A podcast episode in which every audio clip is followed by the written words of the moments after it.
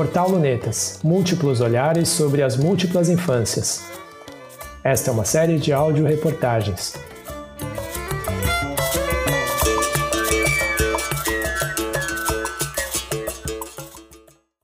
Educação integral. O que é e por que ela pode mudar o mundo?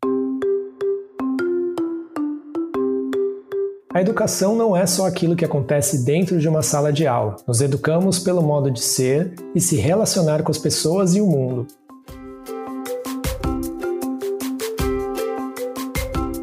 Educação integral. Eis um termo que gera dúvidas em muitas pessoas. Por mais simples que seja seu significado, sua complexidade está em perceber a discrepância que tantas vezes existe entre o conceito e a prática. Afinal, trata-se muito mais do que um conceito, é uma forma de pensar o mundo e as relações interpessoais. Por isso, o Lunetas explica tintim por tintim sobre o que se trata a educação integral, como ela funciona e como é aplicada no dia a dia. Veremos alguns conceitos que nos ajudam a compreender o que ela representa, para aprofundarmos o olhar sobre o próprio significado da palavra educação. O que é educação integral? Se buscarmos no dicionário, veremos que educação é o processo de formação e desenvolvimento da capacidade física, moral e intelectual do ser humano, além de um conjunto de teorias e métodos relativos ao ensino e à aprendizagem. O dicionário indica também que a educação é todo o processo formal de transmissão de conhecimentos em escolas, cursos, universidades, entre outros. É nesse sentido que o conceito de educação integral, da forma como utilizaremos aqui, desafia e amplia a própria acepção da palavra educação. Afinal, educação é muito mais do que aquilo que acontece dentro da escola, enquanto somos crianças ou jovens. Nos educamos a vida toda, em nosso modo de falar, andar, olhar uns para os outros e viver em comunidade. O termo educação integral é fruto de um pensamento coletivo de priorização da educação na vida das pessoas. Não por acaso, em sociedades plenamente desenvolvidas, a educação é vista como prioridade absoluta. Mais importante do que entender o que o termo em si significa é compreender o porquê da urgência de enxergarmos cada indivíduo como um sujeito em constante formação. A educação integral pensa os processos educativos para além dos muros das escolas ou de qualquer instituição fechada em si, Assim, a educação integral é todo e qualquer processo com um potencial educativo, o adjetivo integral diz respeito à necessidade de contemplar todas as dimensões do indivíduo que se educa. Integral, aqui, se aplica não só na necessidade de enxergar o indivíduo em sua inteireza, mas também na importância de integrar a educação a tudo o que ocorre no entorno daquele que é educado, segundo o Centro de Referências em Educação Integral. A educação integral é uma concepção que compreende que a educação deve garantir o desenvolvimento dos sujeitos em todas as suas dimensões, intelectual, física, emocional, social e cultural, e se constituir como um projeto coletivo, compartilhado por crianças, jovens, famílias, educadores, gestores e comunidades locais. Como a educação acontece?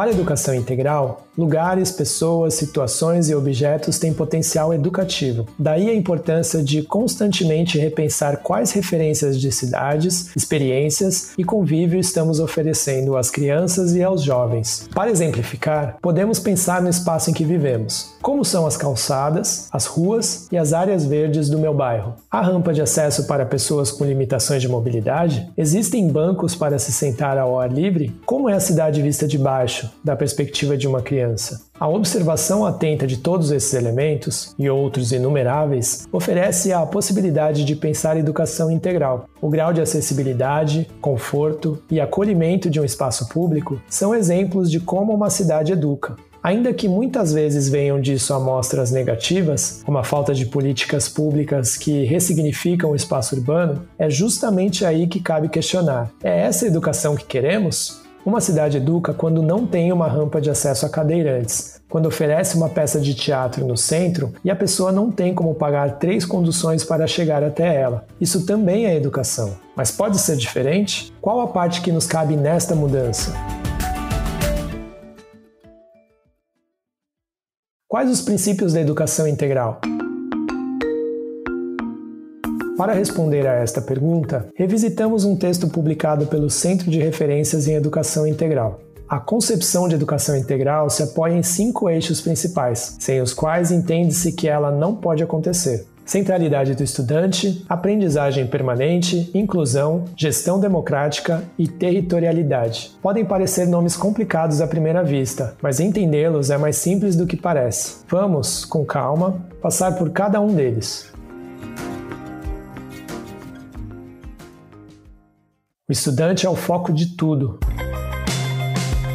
A centralidade diz respeito ao planejamento do processo educativo. Para a educação integral, o estudante deve ser o centro desse planejamento. Assim, tanto o currículo quanto as atividades e os locais de aprendizado devem ser construídos a partir dos interesses e demandas do estudante. Por quê? Simplesmente porque a educação integral entende que cada estudante é único e essa singularidade deve ser considerada em sua trajetória educativa, não só porque o olhar das crianças e do jovem contribui para que a educação aconteça de forma mais participativa, mas principalmente porque ele é potente e pode ser a mola propulsora de transformações significativas. Além disso, as crianças e os jovens devem ser contemplados como sujeitos de direitos que são, ou seja, elas podem e devem ter a possibilidade de se expressar e se fazer ouvir, reconhecer e valorizar. Protagonismo infantil e jovem é parte da jornada educativa. O ser humano é múltiplo. Para ficar mais fácil de entender o que é aprendizagem permanente, podemos pensar antes por que é tão importante a multidimensionalidade do sujeito, que norteia a educação integral. Olhe para você mesmo no espelho. Verá que é feito de um corpo físico, mas também de pensamentos que não são visíveis para quem te olha. Ambos estão localizados em um tempo e um espaço. Somos parte de uma família, de um contexto social, histórico, econômico e cultural, e tudo isso nos forma como indivíduos. Daí a chamada multidimensionalidade, que diz respeito às nossas múltiplas dimensões. Todos esses aspectos não devem ficar fora do processo educativo, pois indicam que cada indivíduo possui demandas e necessidades distintas, e essa diversidade deve fazer parte da preocupação de uma educação que se pretenda integral. Desde que nascemos até o fim da nossa vida, adquirimos conhecimento por meio de tudo aquilo que nos acontece. Todo ser humano pode se desenvolver não só intelectualmente, mas também social, emocional e culturalmente. Por isso, o desenvolvimento integral é a base dessa proposta educativa. Entendido isto, passamos à aprendizagem permanente, ou seja, perceber que não nascemos nem morremos prontos. Estamos em constante e ininterrupta formação. Quanto mais a educação considerar tal fato em sua forma de acontecer, mais rico será o resultado. Na educação integral, o conteúdo acadêmico deve ser integrado aos saberes dos estudantes e suas comunidades. Isso porque cada experiência recebida configura uma experiência potencialmente educadora. Integrar é educar. Se considerarmos que cada um de nós é único, automaticamente entendemos que a diversidade é característica inerente a todo ser humano. Assim, a educação integral é aquela que não só respeita todas essas diferenças, mas também as integra em seu modo de pensar a prática educadora. Nossas origens sociais, culturais, raciais, nosso gênero, credo, localização geográfica e muitos outros aspectos são o norte da perspectiva inclusiva. Fazer coletivo.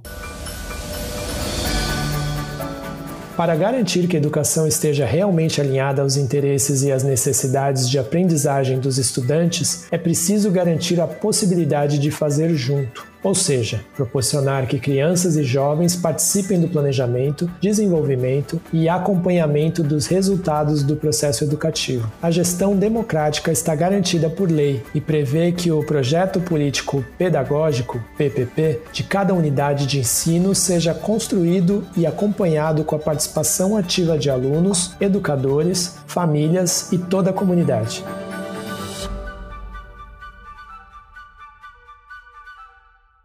O lugar onde vivemos também educa. Para a educação integral, todas as situações que vivenciamos da primeira infância até a vida adulta têm potencial educador. Isso quer dizer que aprendemos com aquilo que vivemos, coisas boas e ruins, Daí a importância de considerar a territorialidade no planejamento e no desenvolvimento das atividades educativas. E o que é territorialidade, afinal? É o lugar onde vivemos. Nossa rua, nosso bairro, nossa escola, nossa cidade e nosso país. Esses espaços expressam a identidade daqueles que o habitam. Por isso, educadores e estudantes podem e devem aproveitar todo esse potencial na hora de construir o projeto pedagógico. Educação integral versus educação em tempo integral.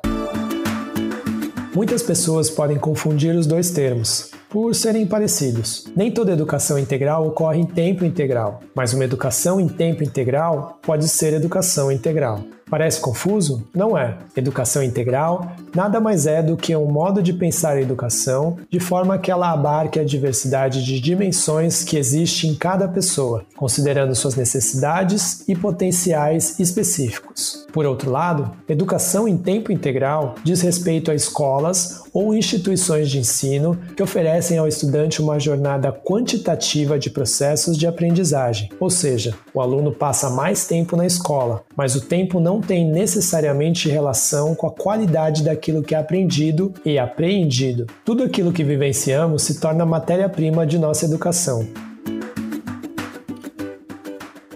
Quem educa?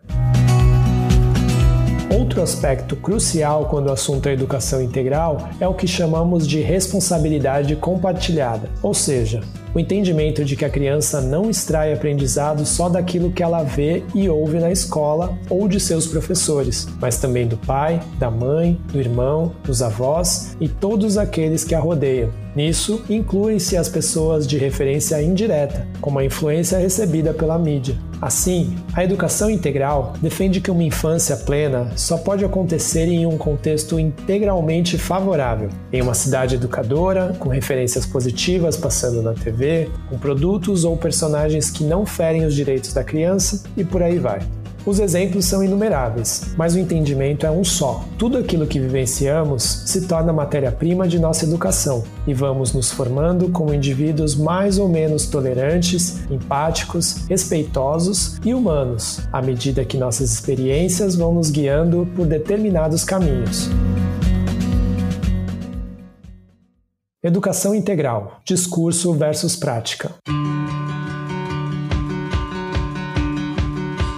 O educador português José Pacheco, idealizador da Escola da Ponte, é um dos grandes referenciais quando o assunto é educação. Para ele, o principal ponto crítico da reflexão sobre o assunto é a discrepância entre o discurso e a prática. O que isso quer dizer, afinal? Que ainda estamos pautados no modelo de escola do século XIX, tentando pôr em prática um pensamento que muitas vezes não cabe ali. Ele afirma, categórico, essa velha escola é excludente. Pacheco faz duras críticas a uma série de parâmetros que norteiam a escola da forma como a conhecemos na maior parte do Brasil hoje.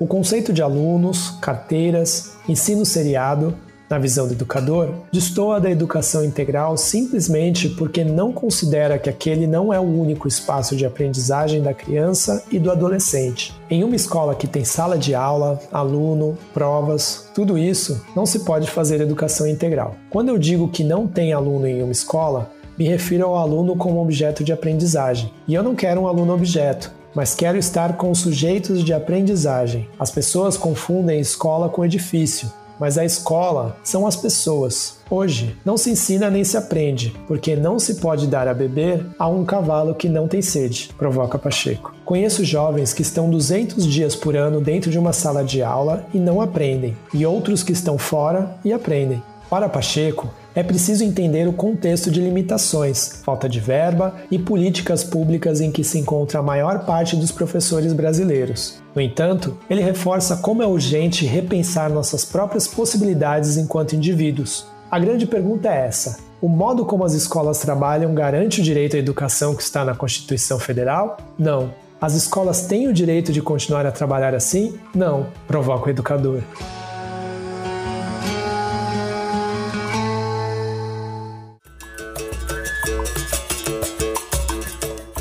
Acesse lunetas.com.br.